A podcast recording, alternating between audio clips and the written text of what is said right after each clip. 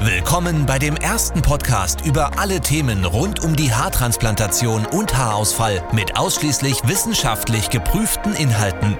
Es gibt wenige Themen, über die so viele Gerüchte existieren wie Haarausfall und wie man diesen behandeln kann. Als größte Haarklinik der Welt hat Elitair über 100.000 Patienten behandelt und Jahre in die Forschung investiert. Im Podcast Elitair On Air werden dir alle Erkenntnisse der vergangenen zehn Jahre kostenfrei und spannend zusammengefasst zur Verfügung gestellt. Viel Spaß! Hi, mein Name ist Nico. Ich bin hier gemeinsam mit Coach Steph im Athlete Gym in Berlin. Ich freue mich sehr, dass du da bist. Gerne doch. Viele kennen dich bereits, vor allem aus dem Fitnessbereich. Vielleicht kannst du gerne noch mal kurz dich vorstellen, ein paar Worte zu dir sagen, dass wir wissen, wer du bist. Ich heiße Coach Steph. Eigentlich bin ich Physiotherapeut, aber die meisten kennen mich aus YouTube, mache YouTube-Videos, Bodyweight Training, Calisthenics. Ich habe auch ein eigenes Fitnessstudio in Heilbronn. Wir machen mhm. digital viel Trainingsprogramme. Wir bringen eine eigene App raus. Mhm. Also wir sind da alles, was so Fitness betrifft, das ist so unser Ding. Mhm. Ja, also mit dem Physio wollen wir auch so ein bisschen medizinisch, fachlich die Schiene reinbringen okay. und betreuen halt da so die Leute. Aber die meisten kennen mich aus YouTube. Wann hast du angefangen mit äh, Fitnesssport? Schon mit 18 habe ich okay. angefangen, jetzt bin ich 32, also 14 Jahre her. Mhm. Und als Personal Trainer arbeite ich so seit 10 Jahren ungefähr mhm. so angefangen. Ja. Bist du auch viel international unterwegs? Viele kenne ich auch aus dem Video mit The Game zum Beispiel. Genau, ich bin in den USA öfter, in LA mit The Game. Mhm. Jetzt kommt als nächstes noch ein bisschen was mit Exhibit. Das sind so da meine, meine Kooperationspartner, sage ich mal. Fliegen wir hin, machen ein paar Videos, Workouts, haben dort auch Trainingsprogramme mhm. mit Game, die 60 Days of Fitness, wo wir international vertreiben. Also mhm. das auch, macht richtig Spaß. Das glaube ich. Also sehr international. Coach Steph unterwegs. Heute wollen wir über deine Haartransplantation reden, äh, die du bei Elite gemacht hast. Vielleicht willst du uns noch mal kurz abholen. Wann fing bei dir denn der Haarausfall an? Ab wann hat es dich gestört? Das ist ein kurzes. Tatsächlich hatte ich schon immer Geheimratsecken. Bei mhm. mir war ja hier vorne so echt, echt wenig, auch schon mit 18, mit 20. Mhm. Und dann habe ich aber so, als ich das Gym aufgemerkt habe, so mit Ende 20 gemerkt, dass sie halt immer größer werden. Mhm hat mich jetzt nicht so unbedingt gestört. Ich habe es nur gemerkt. Klar, ist, man wünscht sich, dass es halt nicht so wäre, aber mhm. hat mich jetzt nicht so gejuckt. Okay. Aber tatsächlich dann so mit 31 hat es dann angefangen, dass es mich wirklich gestört hat. Mhm. Gerade als ich Instagram Stories oder YouTube Videos gemacht habe und ich habe irgendwie Liegestütze gemacht und die Kamera war von oben ja. und man sieht den Kopf von oben, sieht man halt, dass nur in der Mitte ja. so die Haare sind und hier links rechts ist halt so nichts mehr. Ja. Und dann dachte ich mir, okay, ah, da musst du irgendwas machen. Ey. Mhm. Ja, das war so der, das Erste, als mir gestört hat. Und dann sieht man es halt selbst immer auf jedem Foto, auf jedem mhm. Video. Man denkt immer, jeder sieht es, auch wenn es nur du siehst, mhm. dich stört so. Und das war so der Moment, wo ich dann auch überlegt habe, okay, Haartransplantation, lass mal ein bisschen googeln, lass mal ein bisschen ja, gucken.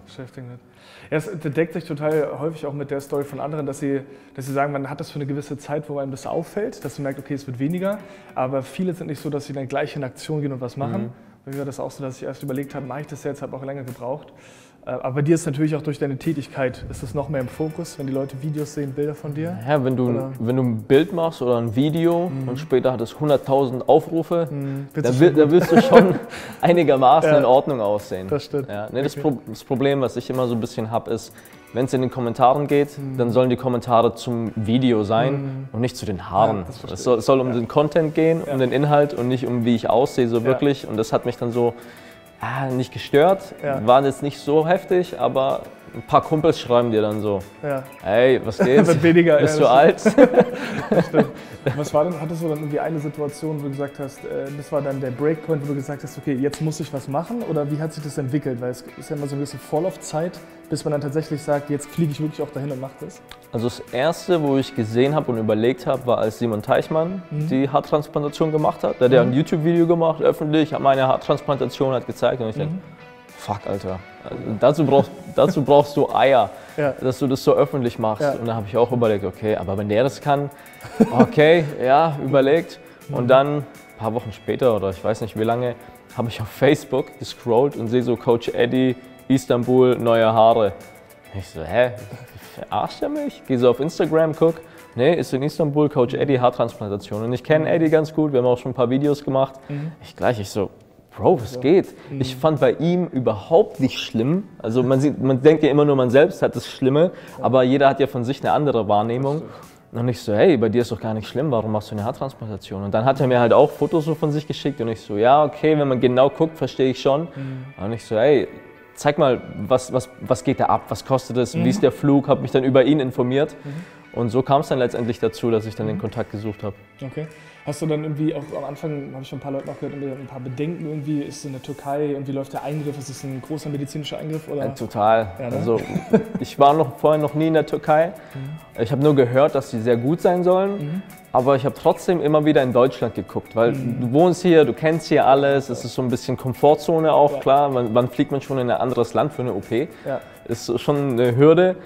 Aber als ich dann tatsächlich, ich will es niemandem schlecht machen, aber so diese deutschen Kliniken und Ergebnisse gesehen hatte und die Preise auch gesehen hatte und was für ein Aufwand das war, dachte ich mir, okay, da ist doch scheinbar die Türkei günstiger, besser, schneller, unkomplizierter, auch das Handling, der, der Service.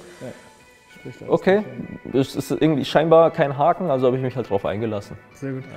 Bei mir war es so, als ich selber dort war, spätestens dort, wo du abgeholt wurdest und dann diesen professionellen Ablauf wahrgenommen hast. Ich Ja. finde, da, da sind so die letzten Fragezeichen. Also falls ihr noch nicht wart, Flughafen mit einem Schild, dein Name, du wirst abgeholt, ins Hotel gefahren. Du stehst ja nicht irgendwo und musst gucken, wie komme ich mit dem Bus irgendwo hin. Also ist das für alles gesorgt. Das war mir zum Beispiel sehr wichtig, weil ich war halt auch aufgeregt. Klar, jeder ist ja aufgeregt. Und dann bei mir war noch so, ich habe dann ein YouTube-Video währenddessen gedreht.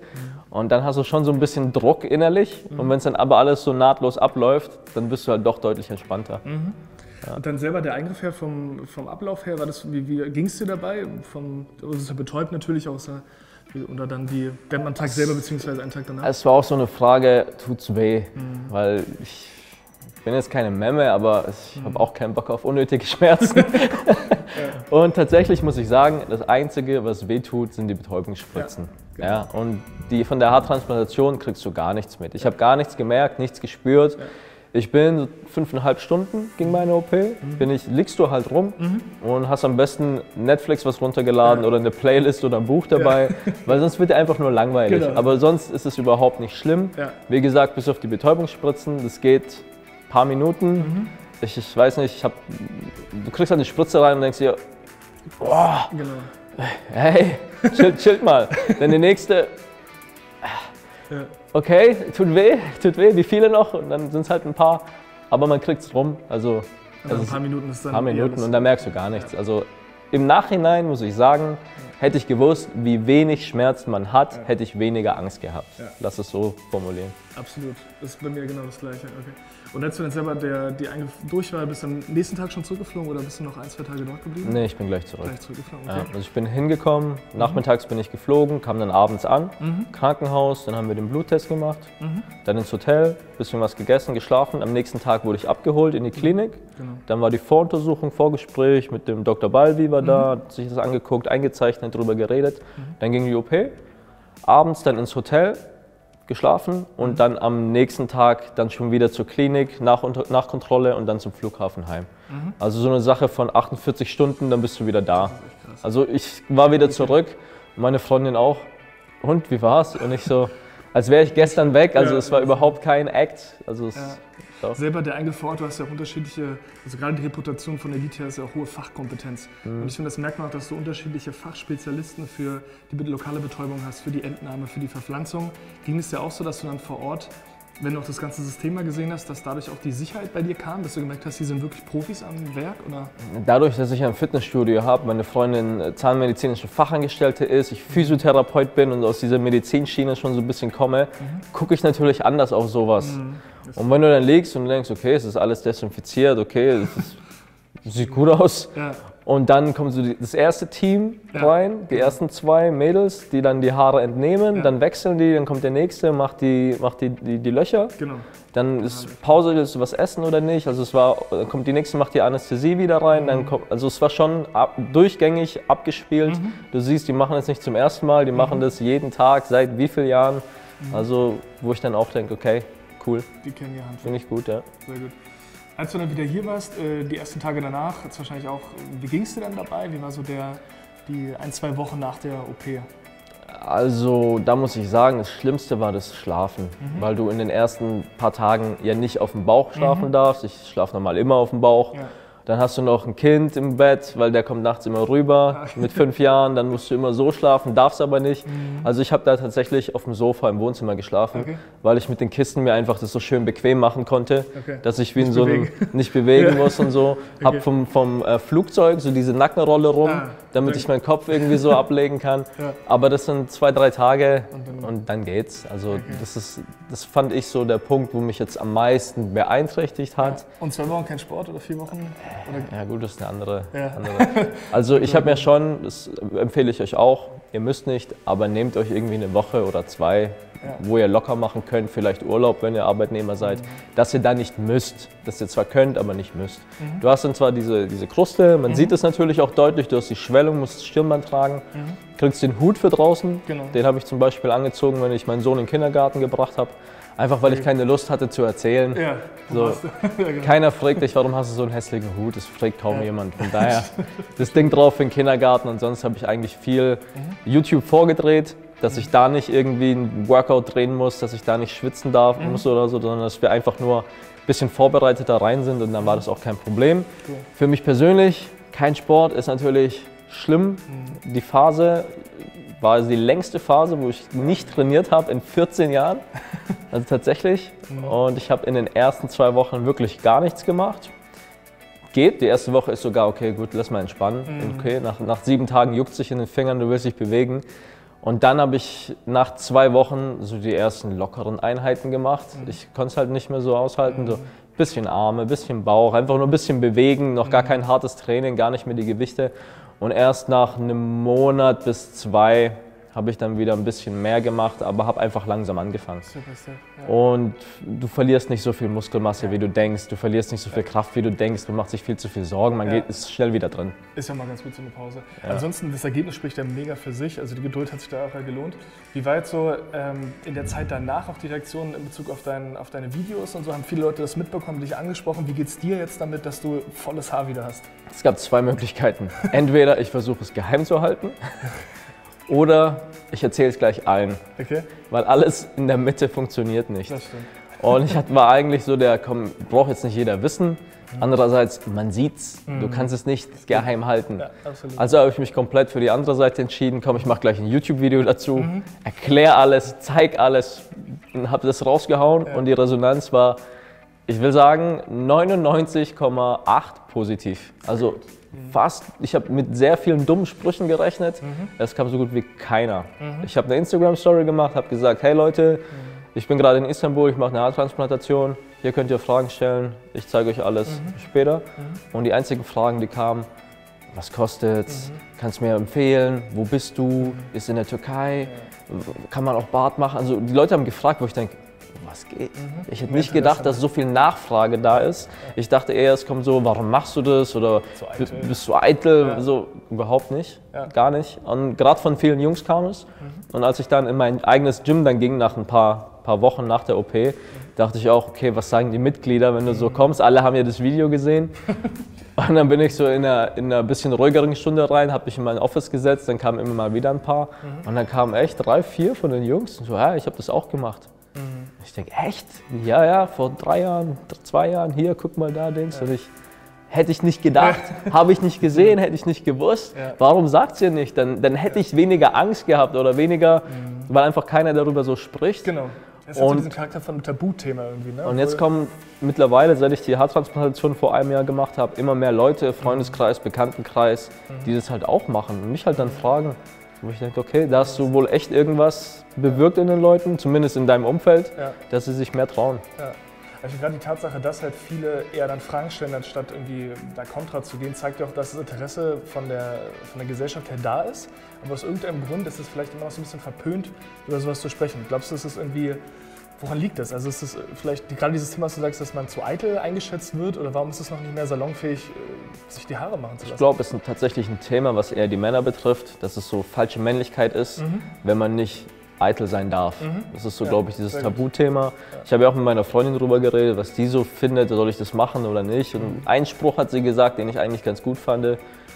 Mädels machen so viel und geben so viel Geld für irgendein Make-up oder was weiß ich was, Pigmentation aus. Ja. Da sagt keiner was. Und bei Männern die haben halt dann Haarausfall. Es Ja. ist halt so, man kann was dagegen machen. Warum macht man da dann so ein Fass auf? Absolut. Und da dachte ich auch, ja, scheiß drauf. Also wirklich, ja, Einfach machen. einfach mal. Sehr gut. An sich, wenn du, wenn du andere Freunde hast oder Kumpels, ich habe das auch bei mir, dass die Leute, wo es bei denen jetzt auch Geheimratsecken kommen, halt überlegen, mache ich das jetzt, mache ich das nicht.